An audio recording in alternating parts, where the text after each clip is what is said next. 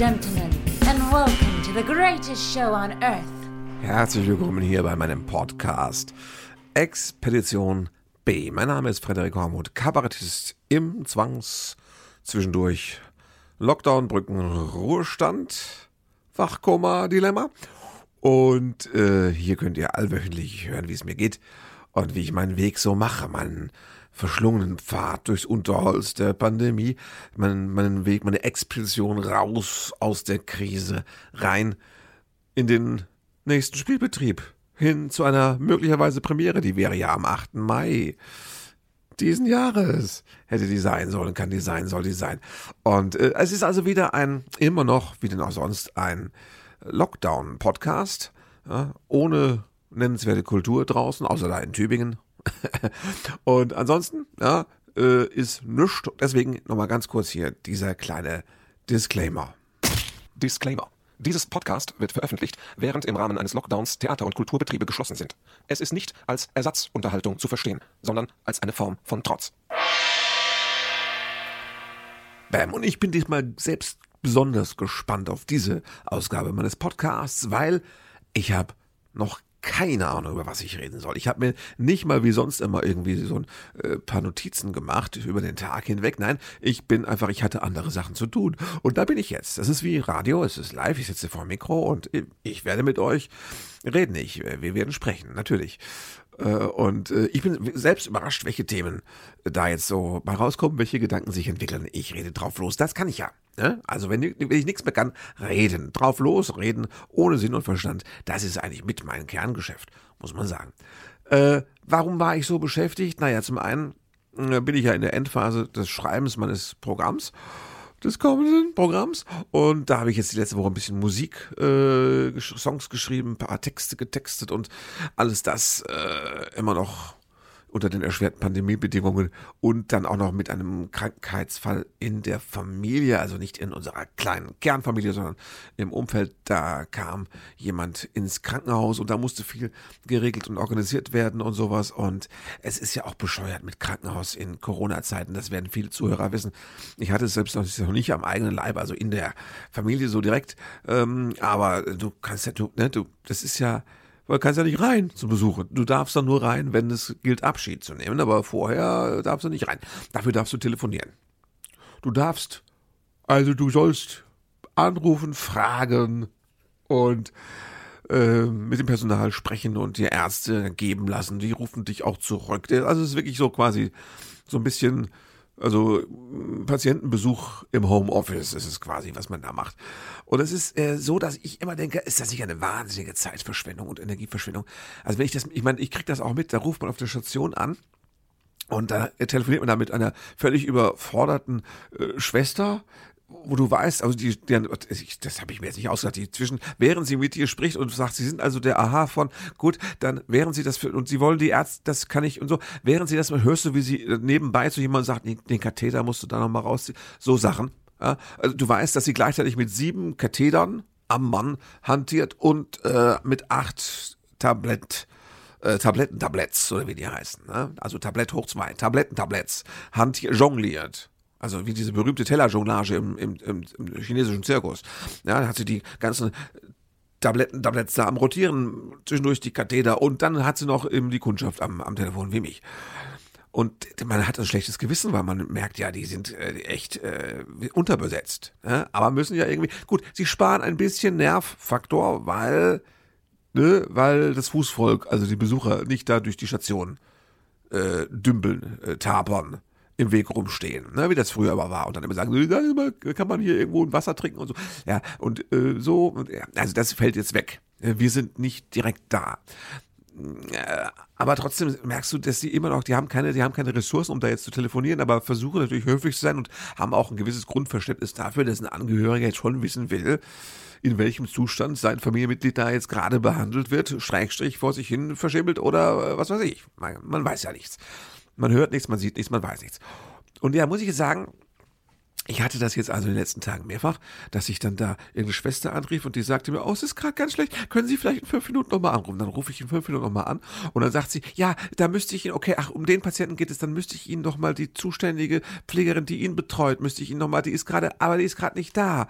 Die ist gerade nicht da. Ärzte sind auch gerade nicht da. Die sind gerade in der, die machen gerade Visite und die Schwester ist jetzt, da müssen Sie, wenn Sie in einer halben Stunde nochmal anrufen können.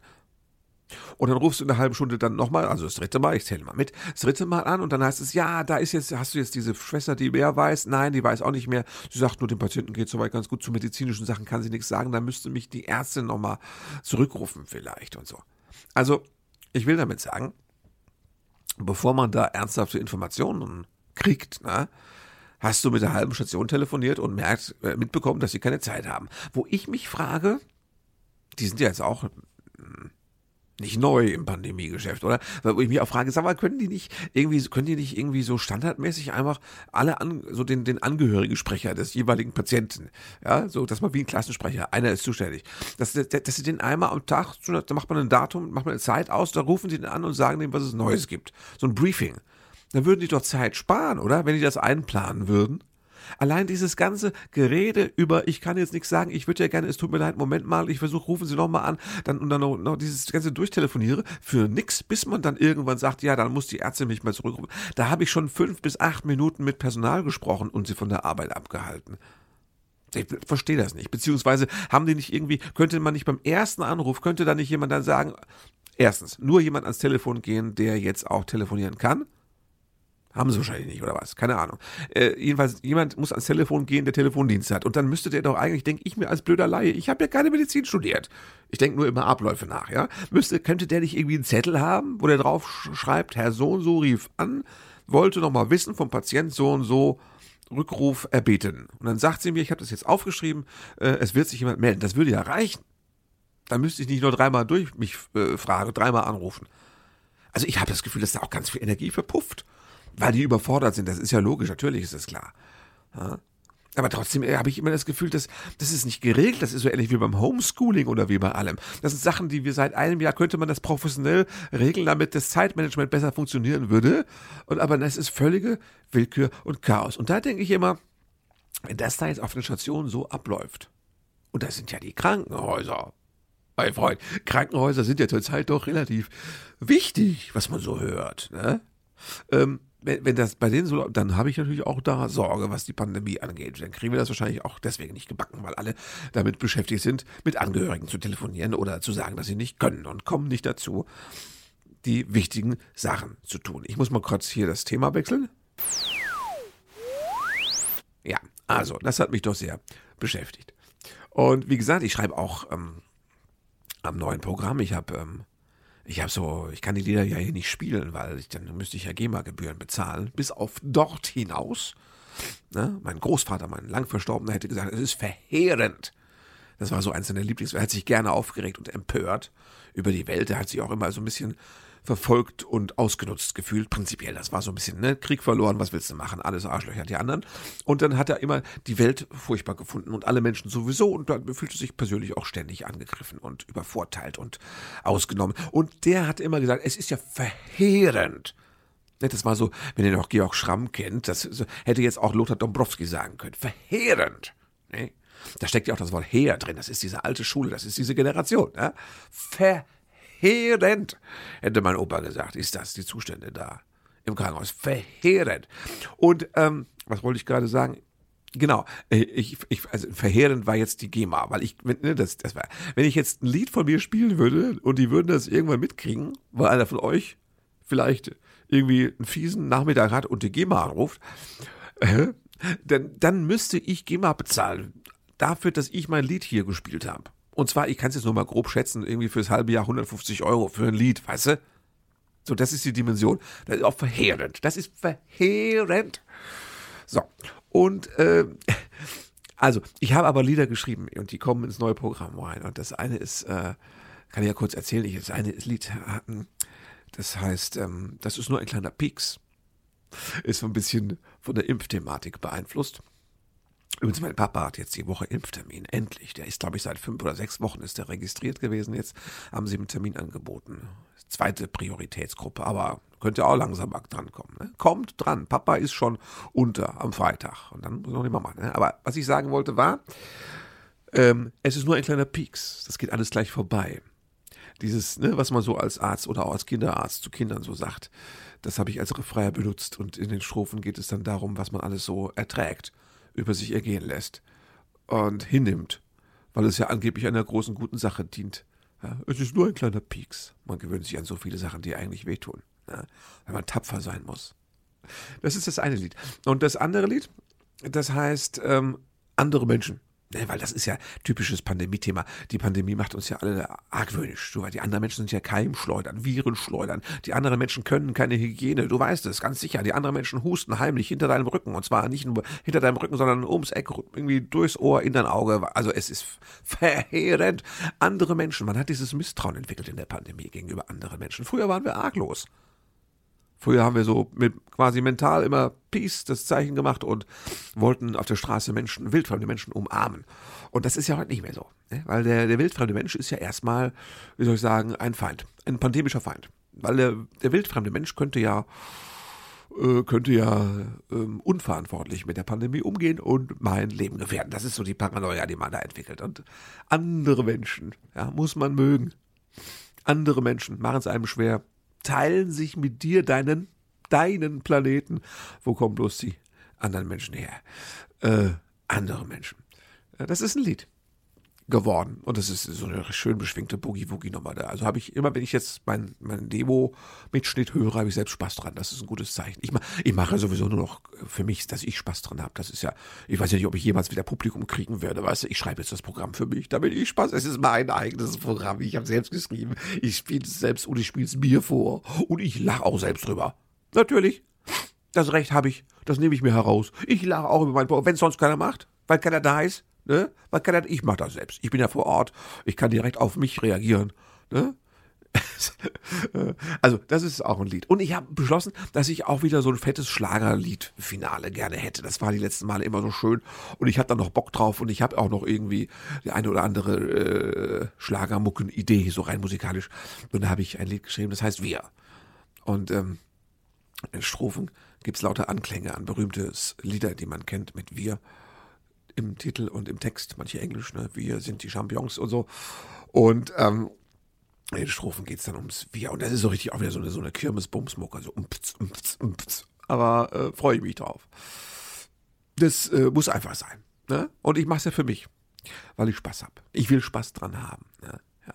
Damit war ich doch ziemlich beschäftigt jetzt die letzte Woche, diese, diese drei Sachen zu, zu schreiben. Es ist ja, das, das wisst ihr gar nicht. Ich habe ähm, kann ich ja mal erzählen, ich mache das oft so, wenn ich neue Lieder brauche, weil ich, wenn ich ein neues Programm will, ne, dann schreibe ich erstmal so Ideen, Texte, das sind einfach, also erstmal schreibe ich da äh, Textideen, also nicht Liedtexte, sondern Sprechtexte, Kabaretttexte, Gags, Pointen und Gedanken und ähm, dann denke ich irgendwann, jetzt brauche ich mal Lieder. Und dann mache ich meistens so eine Impro-Session. Ich habe so eine halbe Stunde lang brockenweise drauf los improvisiert. Und da sind quasi Ideen entstanden für, oh, weiß ich. da ist er wieder, der allergische Husten. Ich glaube, er ist wirklich nur allergisch, macht euch keine Sorgen. Doch, ich habe abgehustet, das ist ein gutes Zeichen.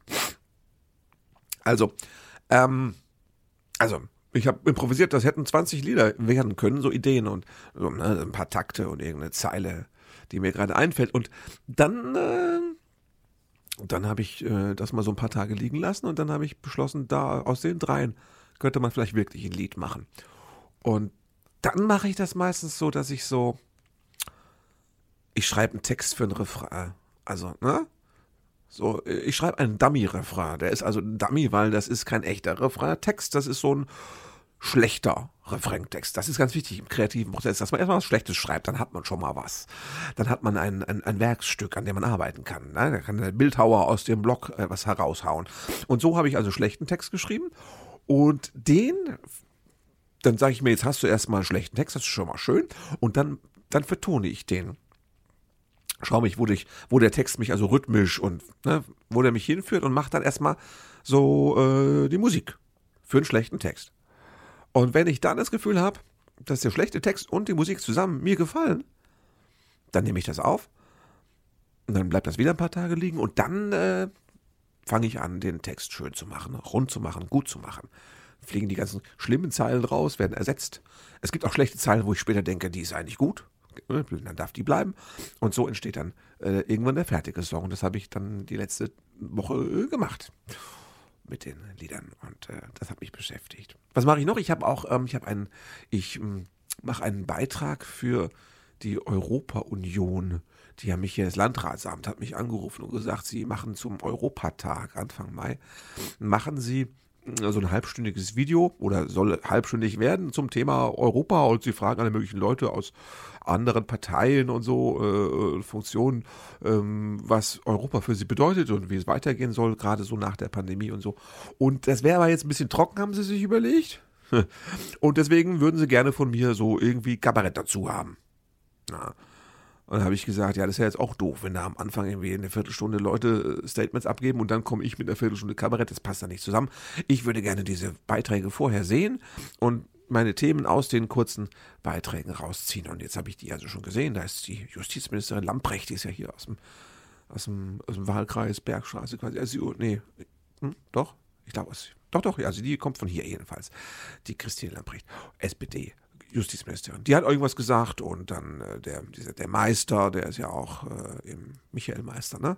Bundestag und so ein paar Leute und die jungen Grünen und so. Und das ist ganz schön. Also ich habe mir die jetzt angeschaut, diese Videos, und mach da, bastel da jetzt so kleine Kommentare, die also jetzt nicht die einzelnen Statements irgendwie in die Pfanne hauen, sondern ich möchte schon freundlich. Ja, so eine Pandemie macht einen ja freundlich. Wenn man im Homeoffice sitzt, wird man freundlich. Es lässt sich gar nicht verhindern. Du bist ja froh, wenn irgendjemand noch irgendwas von dir will und so. Und dann will ich ja so kleine Beiträge dazu machen und die dann, das wird dann zusammengeschnitten. Da wird das veröffentlicht zum Europatag. Ne, das habe ich auch gemacht die Woche. Also ich habe fast, ich hatte fast was zu tun. Ne? Und dann dazu eben noch das Problem mit ähm, dem Krankenhaus und äh, was dann anhängt und den Sorgen und Gedanken, die man sich macht. Ja, das hat mich jetzt doch, also, also zumindest heute auch so beschäftigt, alles. Plus die Kinder, ne, zwei Kinder, die das alles irgendwie natürlich äh, nichts angeht, weil die haben andere Probleme, ne? Die haben Kindheit. Das ist auch eine massive Sache, die muss erstmal erledigt werden. Kindheit musst du erstmal hinkriegen. Also Kindheit beschäftigt dich. Als Kind bist du völlig beschäftigt mit Kindheit. Ich sage nur hier Duplo Playmobil Malbuch. Das ist äh, Arbeit, da muss geschafft werden. Und das müssen unsere Kinder auch und da brauchen sie Hilfe dabei, ist ja klar. Was, es gibt diesen schönen Spruch, für uns ist es Alltag, für unsere Kinder ist es ihre Kindheit. Ja, das ist eine wichtige, große Sache, auch wenn das einfach so im Alltag nebenher läuft. Und da, da ne, bist du eben schon auch beschäftigt mit, gerade in Zeiten, wo du keinen besuchen kannst und sowas. Ne? Und ja, das hat mich alles beschäftigt. Das hat mich ausgelastet und dann kam ich nicht dazu, mir Notizen zu machen. Aber wisst ihr was? Ich gucke auf die Uhr, ich habe schon 18 Minuten gequatscht und äh, wir haben ja über Sachen geredet. Ne? Es ist ja nicht so, dass wir über nichts reden. Ne? Ist ja nicht so. Wir warten immer noch drauf, was die Politik entscheidet, ob sie dann doch mal irgendwie auf die Bremse treten will. Ich finde das mittlerweile, ich werd, man wird ja fast zynisch. Ne?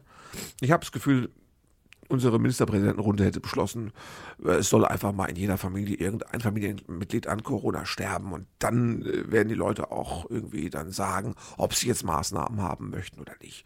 Also das ist alles, das ist äh, privatisiert. Eigentlich, man kann sagen, alle Corona-Maßnahmen sind jetzt der Staat macht im Grunde jetzt nichts mehr viel. Glaube ich, so wird's laufen. Der macht nichts mehr, sagt, macht ihr mal. Wenn euch das wichtig ist, dann setzt euch Masken auf, haltet Abstand, kümmert euch drum oder besucht eure Verwandten. Dann weiß ich, auf dem Friedhof. Es ist, es ist, also wir können nichts machen. Ne? Wir sind ja nur die Politik, wir können da eigentlich im Grunde, wir können nichts machen. Äh, ja, müsstet ihr euch selbst drum kümmern. Aber das ist doch schön, da habt ihr, könnt ihr euch einbringen, ne? Da könnt ihr als Bürger auch mal zeigen, was ihr drauf habt. Ist das nicht toll? Und wenn es gut läuft, ne? Vielleicht, äh, sind wir euch am Schluss noch dankbar und machen irgendwie so eine Feierstunde im Bundestag mit äh, Cello-Quartett, irgendwas so, damit es ein bisschen besinnlich ist am Schluss, ne? So. Nee, Lockdown ist ja, weiß ich, die wollen jetzt irgendwie, was geht immer um Ausgangssperren? Das wollen sie machen, Ausgangssperren. Ne? Es geht nicht darum, die Schulen und Kitas zuzumachen. Die sollen sich da gegenseitig immer schön zweimal die Woche testen und sich da äh, na, ne, nach dem Nasebohren gegenseitig anniesen und sowas. Das ist wichtiger, dass das weiterläuft. Die, äh, die bleiben alle auf. Äh, Ausgangssperren ist der Punkt. Also wir sollen irgendwie nach 21 Uhr nicht mehr auf die Straße gehen, aber die Kinder sollen in die Schule und in die Kita. Das ist der, der Plan. Also damit einfach möglichst schnell eine möglichst umfassende Durchseuchung erreicht werden kann. So kommt es ja vor. Ne? Ich weiß, Ausgangssperren, ich habe das schon verstanden, Ausgangssperren sind nicht so blöd, wie sie klingen. Weil es geht ja nicht nur bei der Ausgangssperre darum, dass keiner ins Freie dürfte. Es geht ja darum, dass meistens die Leute ins Freie gehen, um irgendwo hinzugehen. Also die meisten Leute gehen ja raus, um nicht einmal um Block zu laufen. Das kannst du ja trotzdem joggen, darfst du trotzdem, glaube ich, bestimmt. Und Hund Gassi führen darfst du ja auch, sonst platzt das Viech ja zu Hause, kannst du nicht wollen. Das geht ja alles bloß. Das, das Problem ist, äh, ohne Ausgangssperre gehen die Leute raus, um woanders hinzugehen. Die gehen ja wieder rein, auch woanders. Die gehen hier raus und da rein. Und das ist das Problem, wenn man nämlich Kont äh, Kontakte äh, reduzieren will. Dann dürfen die Leute nicht woanders rein. Verstehst du?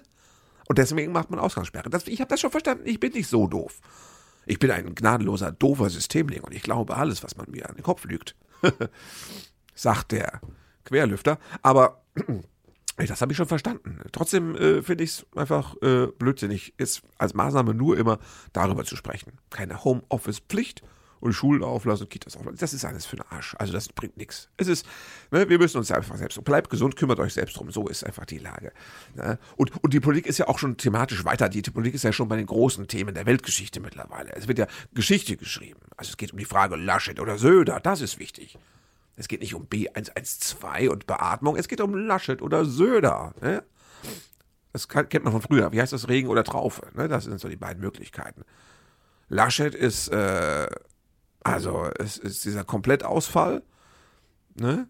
der jetzt erst langsam versteht, was die Wissenschaft ihm ein Jahr lang erzählen wollte, kann aber auch nicht gut zugeben. Und Söder ist der, der immer schon auf dicke Eier gemacht hat und äh, äh hier super Krisenmanagement, aber ähm, gleich mal ganz so, der hatte so, der hatte so genossen, so autoritär irgendwie. Söder hatte immer so, man hatte immer das Gefühl, er trägt irgendwie so Reitstiefel, während er irgendwie seine Corona-Maßnahmen äh, begründet oder nicht begründet, ist ja übertrieben. Also, ne, also die, die, beiden sind einfach, äh, und das Lustige ist, die machen jetzt Machtkampf. Ist, es gibt jetzt nicht wichtigeres, es gibt nichts Wichtigeres als den Machtkampf zwischen Laschet und Söder, oder? Da ich, also, ihr könnt gar nicht glauben, wie ich inwendig am Gähnen bin. Ich habe mich wund gegähnt heute über dieses Thema. Ja. Und dann haben irgendwie, Lasch, Laschet ist halt der Parteichef, der hat irgendwie eine Mehrheit. So, wahrscheinlich wird, wenn der der Kanzlerkandidat, ich meine, der hat doch Beliebtheitswerte, ja, der hat ja Beliebtheitswerte, die sind ja noch unter denen von feuchtem Knäckebrot, ja, kann man sagen, deutlich drunter. So. Und wenn sie den wirklich als Kanzlerkandidat, also dann, also ich weiß nicht, dann wären das noch so ein paar alt, äh, so ein paar prinzipielle CDU-Wähler und irgendwelche Masochisten vielleicht. Und Söder ist halt ein Bayer. Sind wir schon so weit? Dass man sagt, wir hatten schon eine Frau äh, als Kanzlerin und wir hatten auch schon schwule Minister und äh, jetzt sind wir so, wir sind so tolerant und äh, wie soll ich sagen, vielfältig aufgestellt. Wir können uns jetzt sogar einen Bayer als äh, Bundeskanzler äh, vorstellen. Ist es schon so weit? Ist das? Nee. Ich weiß es nicht. Aber was rede ich denn überhaupt drüber? Warum? Was zur Henne rede ich denn darüber? Es ist doch völlig unwichtig. Es interessiert mich nicht. Ja, Laschet oder Söder. Für den Arsch. Entscheidet euch, macht was. Und es ist, ich, es ist sau witzig, dass jetzt Bundestagswahl ist im Herbst, ne? Also, weil, äh, ich weiß nicht, wahrscheinlich wählen alle jetzt die Kleinstpartei. Nachher wird der Kanzler irgendwie von, von der, was ich, von der Regenbogenpartei oder von den tantrischen Fliegern oder von den, was ich, fummelnden äh, Pederasten. Ich weiß nicht, was für Parteien es da gibt. Also es gibt ja so, so kleine so Randgruppenparteien und äh, kann sein, dass die jetzt dann richtig durch die Decke gehen, weil keiner mehr irgendwas wählen kann, was er kennt. Weil was man kennt, hat man ja wirklich jetzt kennengelernt und das reicht im Prinzip. Ne? Grün, das kann sein, dass da noch was passiert, klar. Also das ist wirklich, das, ist, äh, das, wird, das wird eine sehr lustige Wahl und ein sehr lustiger Wahlabend. Ich bin gespannt. Also ich glaube nicht, dass es weitergeht wie bisher. Dazu ist zu viel passiert. Oder? Es ist doch zu zerrüttet, unser Verhältnis. Politik und wir. Ist kaputt. Ne? Der Laschet oder der Söder. Das ist die Frage. Ne? Sie sind zwei Giganten, zwei Titanen des Politikversagens. Sie können beide nichts erklären. Sie sind beide machtbewusst. Und haben sich beide nicht mit Ruhm bekleckert. Er kommt aus dem Süden, er kommt aus dem, was weiß ich, mittleren Nordwesten. Es ist der Laschet und der Söder. Es ist wie, äh, ich weiß nicht. Irgendwas, was keiner braucht. Das klingt, das klingt eigentlich, eigentlich ist es Laschet Söder Teil 8. Weißt du? Wo Teil A, 1 war noch irgendwie ganz okay vom Plot her. Teil 2 dachte man, naja, jetzt haben sie es halt nochmal weiter erzählt. Jetzt sind wir aber schon bei Teil 8 mittlerweile. Es ist einfach nur noch, es ist nur noch eine Lachplatte. Ne? Mich beschäftigt ja viel mehr mich beschäftigt ja vielmehr die Frage, wie das wird, wenn meine Premiere nicht stattfindet. Weil irgendwann werden sie ja so eine Art äh, Lockdown-Verlängerung dann irgendwie durch den Bundestag oder am Bundestag vorbei oder was weiß ich, wie das beschlossen wird. Äh, jedenfalls, irgendwann kommt dann was und das wird ja dann länger gehen. Und dann sind wir schon ruckzuck im Mai und im am 8. Mai, dass ich da eine Theateraufführung in Hessen machen kann, das sehe ich jetzt ernsthaft nicht mehr. Wir haben es noch nicht offiziell abgesagt, weil wir ja weil wir ja Optimisten. Nein, weil wir ja, wie soll man sagen, wir wollen ja äh, so tun, als wären wir doch da. Das ist der Punkt. Ne? So, wir haben es noch nicht abgesagt, aber es wird komisch, na, wenn ich dann einfach nur ein Video von meinem Programm oder von großen Teilen meines Programms, ein paar Lieder und viele Texte, wenn ich dann ein Video vorher drei Tage lang irgendwie aufnehme und ins Netz stelle und dann machen wir da vielleicht auf Facebook zusammen eine Watch Party, gucken das gemeinsam an. Das ist auch mal schön, wenn ich da selbst mal zugucken kann. Ne? Das wird komisch sein. Weiß nicht, wie lange mache ich jetzt diesen Beruf? Im Grunde kann man sagen, professionell mache ich das seit 98. Also 98, 2008, 2018. Ne, so 23 äh, Jahre oder was jetzt. Und äh, mir ist noch nie eine Premiere ausgefallen. Das waren immer die Highlights in meiner Arbeits, äh, Biografie. Das war immer das große Projekt, das neue Programm. Da hat man darauf hingearbeitet. Meine Frau hat gesagt, wenn du ein neues Programm schreibst, ist es hier unausstehlich, weil du gedanklich voll abdriftest und nur noch darin lebst. Und äh, nach der Premiere kriegen wir dich dann als Familie langsam wieder, gedanklich einfach auch. Und das ist also diesmal nicht so, weil es ist ja, es ist ja, es ist so unwichtig, oder? Meine Premiere, so unbedeutend. Äh, also, oh, kann man machen, schauen wir mal, gucken wir mal, mal gucken, schön wäre es, schade, dumm gelaufen, naja, dann nächstes Jahr. So, es ist einfach, man hat es relativiert sich so. Ich weiß, seit ich die Kinder habe in der Familie, ne, also ist das einfach sowieso, dass ich immer denke, das Kabarett ist, ist, ist nicht das Ding. Und das Lustige ist, seit ich gemerkt habe, dass Familie und Kinder das Ding in meinem Leben sind, seitdem ist mein Kabarett auch besser geworden, weil ich es nicht mehr so ernst nehme. Das ist natürlich, das gibt Hoffnung. Also das neue Programm habe ich auch nicht sehr ernst genommen. Es ist ja von vornherein geplant gewesen als eins, das flexibel und äh, schwebend irgendwie ist und sich stark verändert. Und trotzdem wird es komisch sein, am 8. Mai zu Hause zu sitzen. Ja. Und diesen, diesen Thrill auch nicht zu haben von der Premiere, ob alles klappt, ob ich einen Text hinkriege und was die Presse schreibt und ob dann auch genug Zuschauer kommen in den ersten Tagen. Und es ist immer eine große Aufregung. Ob wir ein Video machen, ob an dem Tag die, die, die Vorstellung toll läuft, damit das Video richtig super wird das war eine, eine wichtige emotionale Sache. Das wird es ja nicht geben. Wird es vielleicht auch nie wieder geben, weil irgendwie, na, Premiere ist jetzt einfach so, ist nur noch so die Real-Life-Verlängerung eines virtuellen Produktes. Was weiß ich. Also es wird, äh, es ist eine, eine Wegmarke. Es wird ein neues Programm geben. Ich werde es hoffentlich danach vor Menschen spielen können, ein, zwei, drei Jahre lang. Und immer dann fleißig weiter basteln. Doch dieser 8. Mai wird ein ganz, ganz komischer Nicht-Premierentag.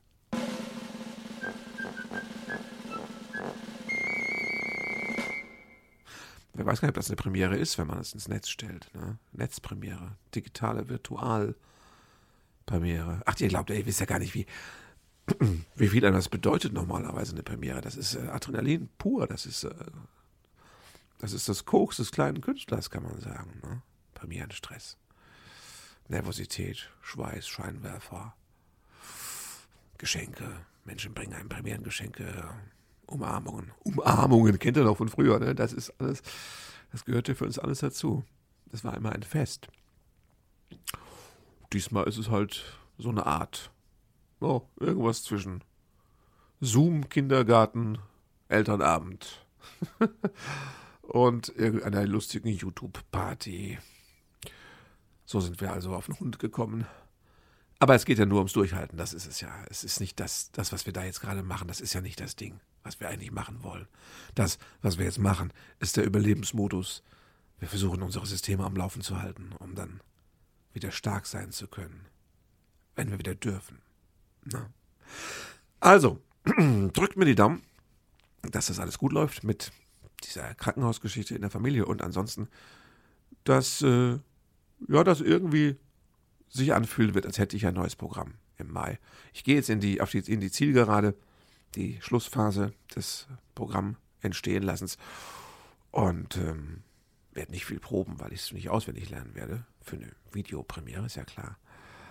Ich mache schöne Videos und ähm, drückt mir die Daumen, dass es nett wird. Wir reden dann später darüber, wenn es existiert. Jetzt habe ich erstmal genug gequatscht. Die halbe Stunde ist rum. Es war doch einiges zu erzählen.